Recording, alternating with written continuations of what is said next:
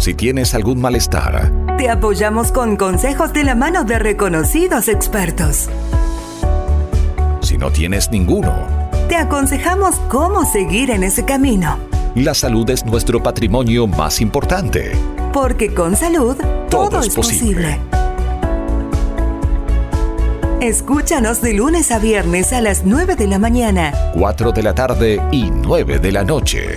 Buenos días, buenas tardes o buenas noches a todas las personas que ya están sintonizando Radio Inti con el podcast, porque con salud todo es posible. Hoy el tema es el Día Mundial del Prematuro.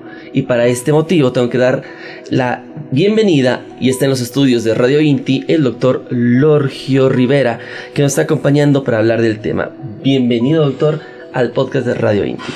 Mi gracias, eh, honrado por la invitación. Felicidades por esta iniciativa de resaltar en este día, el 17 de noviembre, el Día Mundial del Prematuro.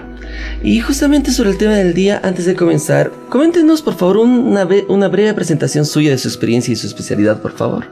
Bueno, mi especialidad es pediatría y mi subespecialidad es eh, terapia intensiva pediátrica y neonatal. Hace 25 años que venimos ejerciendo la neonatología con una particularidad que es el atender recién nacidos sobre 3.600 a 4.000 metros sobre el nivel del mar.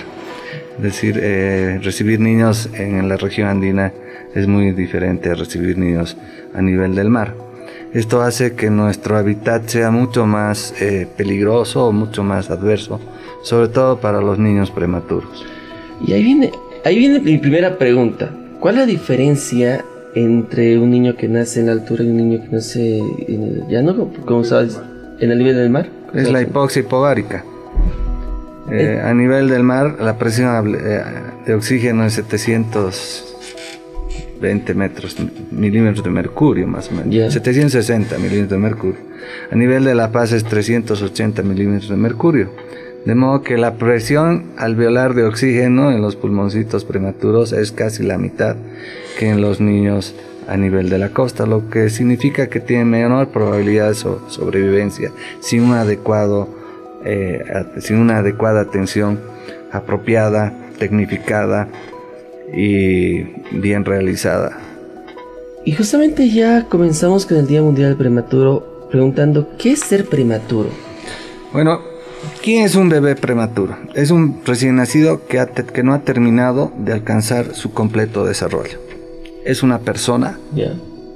Es un individuo con derechos y sin obligaciones con derechos y sin obligaciones. Es un hijo esperado, muy querido. Es un futuro. Es la conciencia de una sociedad. Es un paciente con sin equidad social. Es el paciente más vulnerable que puede tener uno en un hospital, un bebé prematuro. Es un ser humano el más indefenso de nuestra sociedad, que no tiene voz, que no tiene incluso no puede manifestarse, su llanto es muy débil. De modo que es uno de los individuos más vulnerables que podemos tener en la sociedad. ¿Por qué nacen prematuros? Bueno, la prematuridad tiene diferentes causas. Las causas más frecuentes de, de prematuridad son relacionadas con la salud materna, la hipertensión, los embarazos, los embarazos en adolescentes, diabetes gestacional, obesidad, infecciones prenatales de la madre, estado psicosocial, embarazos no deseados. Entonces, son múltiples los factores que hacen que un niño nazca antes de tiempo, ¿no? Entonces, es importante trabajar sobre estos factores de riesgo. ¿Cómo podemos trabajar con esto? Haciendo un buen cuidado prenatal cuidando a nuestras mamás embarazadas desde los inicios de la gestación, haciendo las ecografías pertinentes, haciendo un buen trabajo con el equipo de ginecología y obstetricia. Y ahí viene mi pregunta, ¿qué riesgos puede tener un bebé prematuro? Bueno, los riesgos son muchos, muchísimos riesgos, ¿no? El mayor riesgo es que el niño fallezca. Entonces, eh, para con, contextualizarte un poquito, un bebé prematuro extremo es aquel que nace antes de las 29 semanas de gestación. Un bebé nace a término con 40 semanas. Ya. Un bebé prematuro intermedio es el que nace de las 34 a las 39 y un prematuro cerca a término es aquel que nace de las 38 a las 34 semanas. Entonces los bebés prematuros tienen absolutamente todos sus aparatos, órganos y sistemas inmaduros, que quiere decir que están en etapa de formación principalmente el sistema respiratorio, el sistema cardiovascular, el sistema neurológico y el sistema inmunitario, el sistema digestivo. De modo que son, que son pacientes sumamente delicados porque todos sus, aparatos pues no están preparados para enfrentar el mundo, el mundo extrauterino. Entonces son pacientes muy vulnerables a todo tipo de acción médica si no está bien realizada.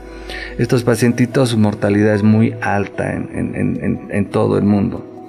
35% eh, de, la, de, la, de la prematuridad se constituye en una de las causas más frecuentes de mortalidad neonatal.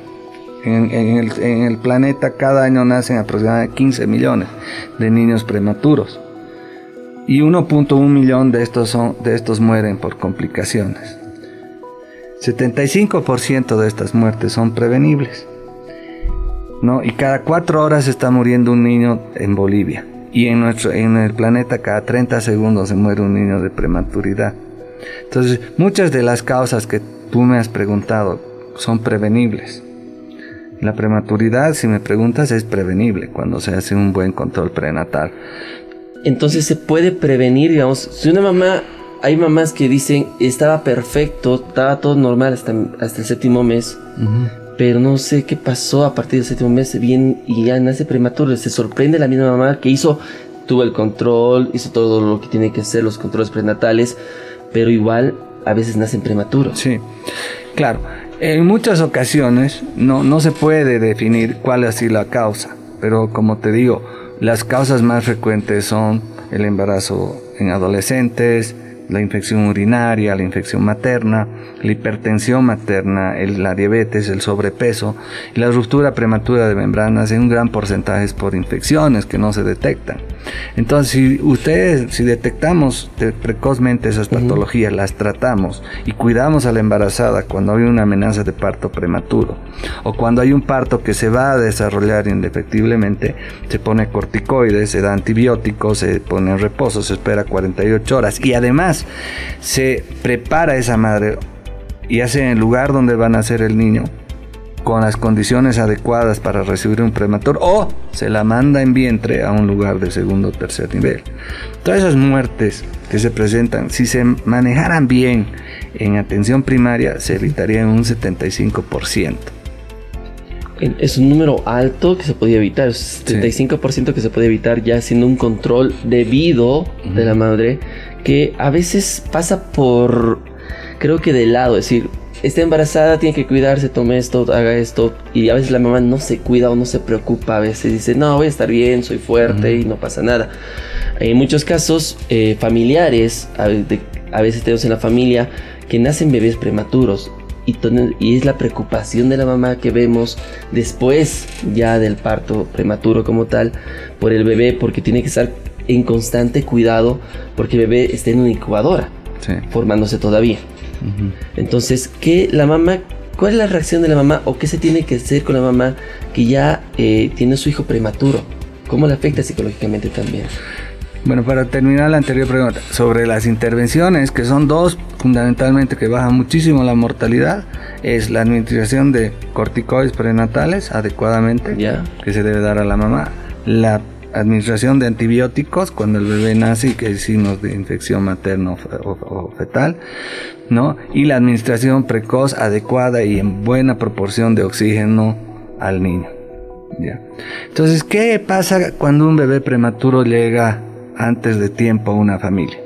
El impacto es pues dramático, es un impacto que hace que la familia realmente entre en una crisis, tanto emocional, económica, como espiritual, ¿no? en la que no está generalmente preparada. ¿No? Entonces son bebés, como tú dices, que no logramos que se estén en contacto con la mamá, tienen que estar separados de la, de, la madre en muchas circunstancias. Y bueno, pues en las unidades de cuidado intensivo, el niño, en la mayoría de nuestras unidades en Bolivia, la madre no tiene acceso. Entonces empieza un sufrimiento muy importante, una ansiedad de separación, que los médicos tenemos que aprender a tratarla. Y un mensaje siempre que doy a los colegas, a las enfermeras, a todo el personal que trabaja en una unidad de cuidado neonatal, que la atención tiene que ser centrada en la familia, no solamente al niño, sino también a esa mamá que está sufriendo, ese papá que está sufriendo. Y también eh, prevenir que es importante ahorrar en, la en, prevenir la prematuridad porque los días en terapia intensiva son muy costosos. En el sector privado pueden costar un bebé prematuro de 5 mil hasta 50 mil dólares. ¿no? Son bebés muy caros que requieren una atención tecnológica las 24 horas, medicamentos eh, muy caros también y una asistencia por parte de enfermería que tiene que cubrir las 24 horas. Entonces es además de toda la carga emocional, la preocupación, la ansiedad que genera también es un costo económico muy importante. También mencionar que todos los seguros no se han sensibilizado, los seguros privados no se han sensibilizado con este tema y ningún seguro tiene una cobertura apropiada para estos niños, ¿no? Es decir, ningún seguro privado cubre prematuridad dado los altos costos. Entonces, para una familia es muy una carga emocional muy grande. Y ahí, ahí, ahí, ahí no termina, sino en muchas ocasiones el prematuro es muy vulnerable a lesiones neurológicas, pueden tener secuelas neurocognitivas a largo plazo que también necesitan que de un apoyo continuo de la familia.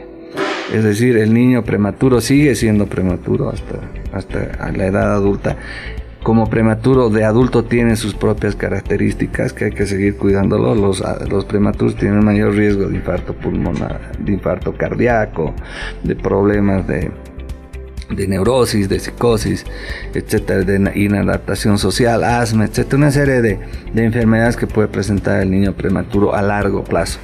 Es decir, la prematuridad tiene una carga muy importante, no solamente para la familia, a través de la familia, también a la sociedad. Entonces, este, es muy importante trabajar sobre este, esta temática, que es pues la causa de, una de las causas de mortalidad más importantes en Bolivia que hasta el momento no hemos podido lograr bajar. Si bien se ha bajado la mortalidad infantil, ¿no? se ha logrado bajar la mortalidad infantil estos últimos 15 años, sí la, mortalidad neonatal no se ha podido bajar en la medida que hubiéramos deseado. No por falta de, de, interés o por falta de recursos, sino que es toda una revolución la que hay que hacer en el sistema de salud para poder implementar nuevas normas, nuevos tratamientos y nueva actitud de la comunidad, del sistema sanitario de la familia y de la sociedad en su conjunto para poder bajar estos niveles de mortalidad neonatal. Creo que es muy importante lo que dice el doctor, esta revolución que se tiene que tener para preocuparnos por eh, estos pequeños que nacen antes de tiempo. creo que, como dice, es un alto número de porcentaje que nacen en Bolivia. Yo nací prematuro. Eh, y me, ya me he hecho asustar con lo digo de, consecuencias de cuidado después, ya cuando llega adulto, y tiene mucha razón. Hay consecuencias después que no te das cuenta y dices, ¿por qué me pasa esto? Y dices, y con lo que dice el doctor en esos momentos, dices, es por ese motivo. Yo nací prematuro, tuve que, creo que unas tres o cuatro semanas antes.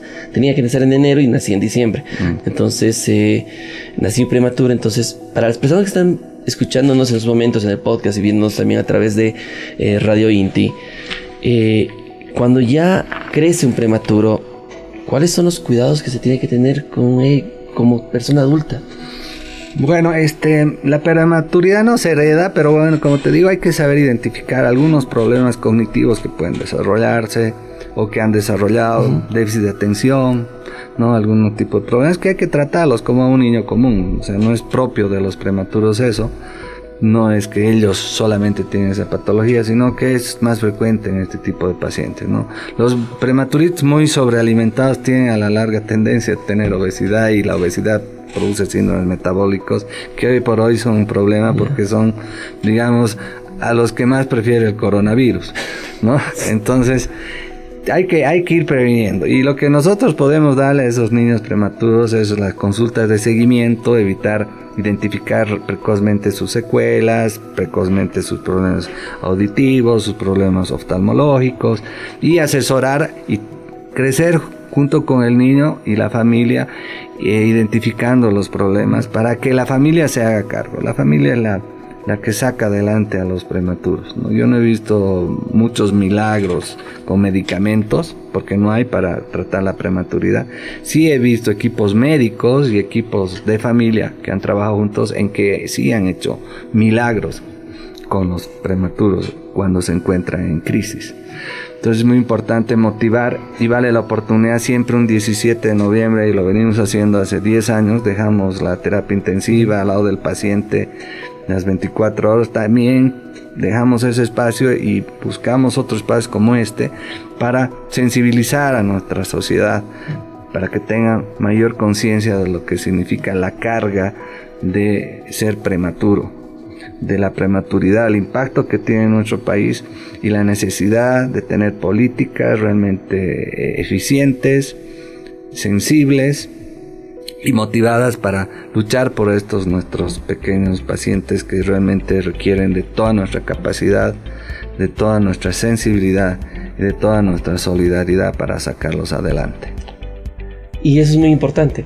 Creo que es lindo difundir este tema, que eh, las familias, que toda la sociedad se dé cuenta que es muy importante el cuidado de un prematuro y que la parte también de salud, la parte de, del gobierno como tal, también tiene que preocuparse por ellos, porque también son parte del país y como dice, es un número alto que eh, cada vez van aumentando y que no puede disminuir eh, las personas que perdemos por, eh, a los bebés prematuros. Pero me surge una pregunta, ¿qué pruebas se realizan a un neonato una vez que ya nace? ¿Cuáles son las pruebas que se realizan?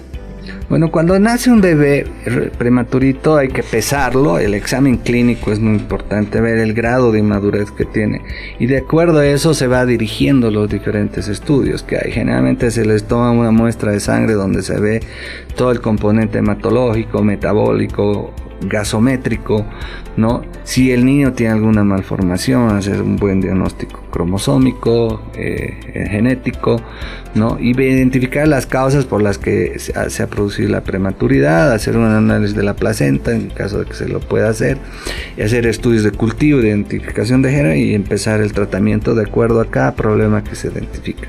Pero en reglas generales hay que darle un ambiente al niño casi igual o parecido, digamos, al vientre uterino. Y lo que tenemos a mano es la incubadora. ¿no? Las incubadoras es lo más parecido, están aislados, están aislados del ruido, aislados del ambiente, están con una humedad del 75%, con oxígeno, de modo que se le trata de dar un ambiente lo más este, benigno para ellos en el que puedan continuar su desarrollo con el apoyo de, neonatal correspondiente. Todos los estudios son varios y eso de acuerdo a cada etapa de su prematuridad y a de cómo se va desenvolviendo y desarrollando su crecimiento extruterino. Y estamos hablando de las etapas que ya hemos mencionado, que es prematuro extremo, prematuro severo, prematuro moderado y prematuro tardía. Oh, tardío. Eh, y ahí viene justamente en, esta, eh, en estas diferencias ¿El bebé extremo sobrevive en prematura extremo? ¿Llega a sobrevivir o es muy difícil que llegue a sobrevivir? Mira, cada vez la tecnología está mejor. En Japón, de cada, de cada mil niños nacidos de menos de 500 grados, sobreviven el 98%. Wow. En Japón, hoy en día. Y niños de 23, 24 semanas, o sea, han sobrevivido muchísimo. Están sobreviviendo mucho mejor, con menos grado de secuela. Entonces, la neonatología está avanzando muchísimo en los países desarrollados. En nuestro país, lamentablemente, sí ha habido un gran avance. Hay, muchas unidades de neonatología actualmente. Se ha valorizado y hay más neonatólogos. Cuando empecé yo a hacer neonatología éramos dos en La Paz, que nos quedábamos a dormir al lado de nuestros pacientes en la clínica SEMES. Hacíamos guardia física, porque no habían los monitores, no habían los ventiladores que habían anteriormente. Entonces, eh, perdón, eso ha mejorado. Ahora sí hay más neonatólogos formados en el exterior, hay más escuela de una- neonatología en Bolivia, se está formando neonatólogos en nuestro país, de modo que sí estamos dando buenos, buenos avances en este tema, pero sí nos falta muchísimo. No, nos falta muchísimo, hay que formar una mejores recursos humanos, mejores recursos en enfermería, capacitar a nuestras matronas, que tienen un porcentaje muy importante de, partos en la comunidad, cosa que lo hacemos con INTI, nosotros capacitamos a matronas en reanimación neonatal, eh, matronas que trabajan en las periferias de la ciudad de, de- de- de La Paz. Bueno, es otro tema que también lo podemos Y ahí viene, ahí voy a tocar el tema de matronas. Para que la gente que está escuchando la radio dice, ¿qué son las matronas? Porque dice, ¿matronas? Ese término, ¿qué son una matrona? Las matronas son parteras Ya. ¿no? que atienden a la comunidad de acuerdo a sus usos y costumbres. Ah, ya, ya. Entonces, Sí. entonces eh, y- Son empíricas, han Ya. aprendido de sus madres, sus padres, o hay parteros también muy famosos aquí en La Paz. Ahora se han hecho más por el tema de la pandemia. ¿no? Yo, yo atendí con ellos. ¿no? Entonces este, se han hecho mucho más famosos y se los requiere mucho la comunidad con usos y costumbres que han, que han heredado de su, comu- de su ancestralmente, ¿no? que son muy válidas, ya. que son muy válidas, que hay que hacer una fusión con, con el conocimiento científico, pulir algunas cosas y hacer de esa tradición un actuar científico moderno, porque las tradiciones tienen derecho a evolucionar y crecer. Y ¿no? Entonces son gente muy, muy, me gustan mucho porque son personas muy eh, receptivas, ¿no? Con ganas de aprender, con ganas de mantenerse y servir a la comunidad de forma auténtica y muy real, ¿no? Oye, qué lindo. Eh, Eso es lindo que quiera aprender, que se quiera evolucionar y, y que se mantengan las tradiciones ancestrales de nuestra cultura con las matronas o con los... ¿Cómo sería en, caso de hombres matronos? Parteros, Parteros serían, ¿no? eh? Parteros. maestros parteros. Maestros parteros. Oye, qué lindo que se mantenga esa tradición. Y, pero hay algo muy importante que dijo el doctor. An- antes ustedes eran solo dos especialistas que se pasaban 24 horas. ¿Cuál es el proceso del cuidado del médico o de las enfermeras hacia un niño prematuro? ¿Qué les dan de comer? ¿Cómo es ese cuidado de 24 horas? Bueno, cuando son prematuros extremos, obviamente ellos no pueden ingerir leche, excepto calostro, que se les da un milímetro cúbico, imagínate un centímetro cúbico cada tres horas o por una bomba de alimentación enteral, un ml cada hora, sería fracciones muy pequeñas. Y lo que ahora sí utilizamos muchísimo y ya se utiliza no solamente en nuestra unidad de cuidado intensivo, gracias a Dios, desde hace unos años ya se utiliza de forma general. eh, la nutrición parenteral, es decir, por suero se le administra aminoácidos, lípidos, proteínas, vitaminas, calcio, fósforo, electrolitos, todo lo que por el cordón umbilical entra, nosotros administramos por vía endovenosa. Es muy importante la calidad de atención de enfermería, ¿no? Son enfermeras que se han ido especializando, ya son personas que tienen muy buena experiencia y que saben identificar precozmente los problemas de un prematuro. Un prematuro es sumamente delicado, muy lábil, entonces no se lo puede tocar mucho, no se lo puede mover mucho, tiene que tener una temperatura corporal entre 36 y 37.5, su termostato no genera calor. Entonces nosotros tenemos que darlos aisladamente un calor a 37, 38 grados como eh, el vientre intrauterino, de modo que no se deshidrate. No, los niños muy pequeñitos extremos se evaporan prácticamente en el lapso de 8 horas. Entonces da- date la cuenta la ciencia y la alta medicina que uno tiene que practicar en seres humanos que sienten todo lo que tú Sí. sientes lo siente un prematurito igual. Antes decían que no sentían porque eran inmaduros, sienten el dolor, sienten todo. Sienten. Entonces, cada vez eh, la atención tiene que ser muy esmerada con gente muy sensible, con gente muy honesta además. ¿No? ¿Por qué? Porque el niño no va a reclamar, su madre no está a las 24 horas con, con él. Entonces yo les digo a la enfermera, mira, alguien te está viendo. Y, alguien, y ahí sí que vas a dar cuentas, no a mí, No a los papás, ni siquiera al niño. Alguien te estoy Alguien te está viendo. Por eso para mí una enfermera honesta no tiene precio. Es mejor que cualquier monitor. Es importante por eso que parte de la gran revolución es eh, en tema de neonatología identificar el perfil bios, eh, psicológico de la persona que va a tener bebés prematuros. Y eso es muy importante porque ellos están cuidando 24 horas a los niños, están viéndolas eh, constantemente porque... y ahí viene la pregunta, ¿Es muy común que en una familia nazcan muchos niños prematuros? Sí, en Bolivia nacen más o menos este, unos. Mm, al, año nacen unos 26 mil prematuros en Bolivia. Wow. Prematuros extremos, un 15% más o menos. Extremos, extremos. O sea, es alta la, la incidencia. Bolivia nacen 230 mil niños al año. Más o menos 10, 15% son los prematuros. Entonces 26 mil, mientras estamos hablando, están haciendo bebés prematuros. ¿no? Y ahora con la pandemia, digamos, se ha dado un fenómeno interesante. Han bajado los números de prematuros, el número de prematuros. Porque la mujer se, se cuidó más. Entonces no ha ido a trabajar, no ha estado expuesta a polución, a miles de cosas, entonces ha bajado bastante la prematura. ¿Cuánto? No te tengo el dato, pero lo mismo ocurrió en Irlanda, en países desarrollados, ha bajado muchísimo la Porque, se porque la mujer se cuida más. Entonces eso hemos aprendido en esta pandemia, cosas interesantes que podemos sacar. Si la mujer se cuida, entonces cuida a su bebé y no nacen prematuros, ¿no? Entonces si ya, ya es cuidado más. Eh, la pregunta que iba justamente de eh, si es muy común que en una misma familia, porque tengo familiares, tengo primas que son hermanas, que ya varios de sus, ya tres de mis sobrinos nacieron prematuros y uno y dos salieron extremos.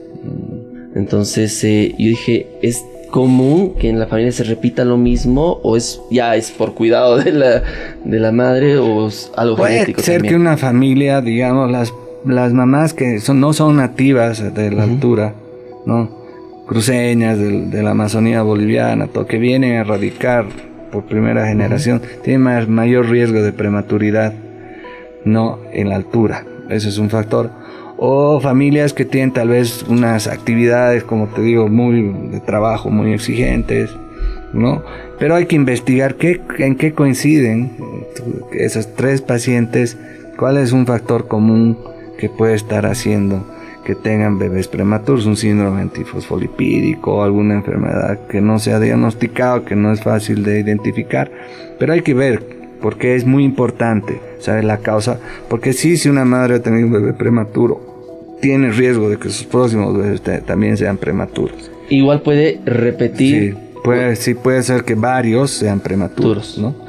Por ejemplo, eh, la, insuficiencia ísmica del cuello uterino puede ser que tenga una mujer, eso hay que identificarlo, hay que tratarlo con, con hormonas, hay que hacer tal vez un cerclaje, un tratamiento de ese cuello uterino para evitar que se repitan partos prematuros, ¿no? Y eso ya, eh, un momento, al momento de nacer prematuro, eso se le hace un estudio a la madre también para decir sí. por qué. Hay que, hay que hacer una buena anamnesis, una buena historia clínica, ¿no? Y ver y identificar para hacer un buen asesoramiento genético, un buen asesoramiento perinatal, ¿no? Es importante individualizar a, cada bebé prematuro. Y como te digo, ver en forma global, centrado en toda la, en la familia, ¿no? Para identificar la causa y prevenir el parto prematuro en embarazos subsecuentes. Y es que hemos hablado que uno de las principales, o uno de los que tienen, o la mujer que tiene más eh, propensa a tener un niño prematuro son los adolescentes o primer embarazo. ¿Cómo podemos tranquilizar, ya que hemos hablado todo este tema, a las madres primerizas sobre este tema?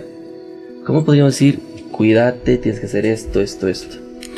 Bueno, justamente con este tipo de, de, entrevistas, de, que ustedes jóvenes tomen interés en estos temas, que la mamá se instruya, que lea, que lea en internet, hay bastante información. Y voy a aconsejarle que se embarace cuando es joven, ¿no? Todo tiene su tiempo. Lo mejor para una mujer es que se embarace desde los 25 años hasta los 35 años, 37 años. Y ahí viene la pregunta, ¿no? Eh, que, y que se embarace, ¿tiene una mujer que sea mayor a los 35 es más peligroso que tenga el embarazo? Sí. Antes era más probable que tenga problemas, ¿no? Porque el organismo de la mujer tiene una vida útil, así nomás es. La naturaleza tiene sus características que no las podemos negar ni obviar. Pero sí, hoy en día la mujer se cuida más, tiene más recursos, tiene una vida más saludable, este, es más cuidada, es más valorada por la sociedad, de modo que el embarazo yo creo que es seguro hasta los 40 años, ¿no? Pero el mensaje es que a las mamás que tienen esa preocupación, que se cuiden, que lleven un embarazo saludable, natural, sin medicaciones, sin tabaquismo, sin ingerir medicamentos sin necesidad, drogas, etcétera, etcétera, tener una vida y disfrutar el embarazo, ¿no? Que en realidad es este son solamente las que reservorios de vida que es una responsabilidad muy grande el ser, ser mamá, tiene una vida que depende absolutamente de, e, de lo que ellas hacen, ¿no? Y es lo principal. Doctor, mil gracias por acompañarnos esta mañana eh, con esta linda charla para saber un poquito más sobre el Día Mundial del Prematuro que eh, seguro muchas mamás deben preguntar dónde lo encontramos al doctor para los cuidados, cómo podemos, dónde es su consultorio, doctor. Mi consultorio es en la calle 21 de Calacoto, edificio Villalanza, oficina 1, piso 1, y el 279-0669 es mi teléfono para marcar cualquier cita. Y estamos pues para, para ayudar en estos tiempos tan difíciles todas las mamás, a todos los bebés. Estamos trabajando mucho en tema de COVID hemos atendido muchos niños. En la consulta tenemos una buena experiencia y el mensaje final es que vacunen, por favor. Vacúnense las mamás, vacúnense porque en un 44% de los niños que he atendido han sido contagiados por la mamá, en un 22% por el papá, un 17% por las nanas y un 9% por los abuelitos. Entonces es importante que en esta etapa todavía que no está una escolaridad ya totalmente establecida, sigamos cuidando a nuestros niños, vacunándonos los adultos. Y ahora, si, si queremos una escolaridad normal, sin reclamos, sin estar queriendo cerrar los colegios, vacunen a sus hijos a partir de los 12 años. Ya están las vacunas. A partir de los 12 años, y para ir, eh, antes de cerrar todo el tema, eh, un bebé, bueno, si la mamá es vacunada, ¿le puede dar las defensas al bebé? Comprobadísimo. O sea, mamá vacunada es mamá que transfiere anticuerpos neutralizantes a sus niños recién nacidos. esos estudios lo estamos haciendo y documentando anticuerpos en el bebé neutralizantes en bebés de madres vacunadas. Entonces no solamente pasan a través de la placenta los anticuerpos, sino también pasan a través de la leche materna del calostro ¿no? Y entonces es una triple protección la que produce una madre vacunada. No, primero, que traza a través de la placenta. Segundo, que pasa anticuerpos a través de la, de la, lactancia. Y tercero, que al protegerse ella, no le va a transmitir el virus a través de ninguna forma a su bebé recién nacido. Entonces está súper protegido el bebé. Ya, entonces vacúnense, que es muy importante. Creo que todos tenemos que tener conciencia de que tenemos que vacunarnos, que esta enfermedad va, va a seguir para largo, pero con la vacuna vamos a prevenir los contagios. Exactamente. Es lo principal. Doctor, muchas gracias por acompañarnos, gracias por darnos este tema y aclarar muchos, muchos asuntos que todavía, eh, seguro en una siguiente oportunidad vamos a ir charlando sobre algunos temas también que eh, trae eh, a futuro con el Día Mundial del Prematuro. Mil gracias y felicidades, sigan adelante. Hay médicos con vocación que son ustedes, que también curan, ayudan a curar y son imprescindibles para mantener una población saludable. Señores, de esta manera cerramos el podcast porque con salud todo es posible. Porque para nosotros cuidar tu salud es una responsabilidad compartida. Te presentamos. Con salud, todo es posible. El primer podcast que resuelve tus dudas e inquietudes con profesionales competentes a tu servicio.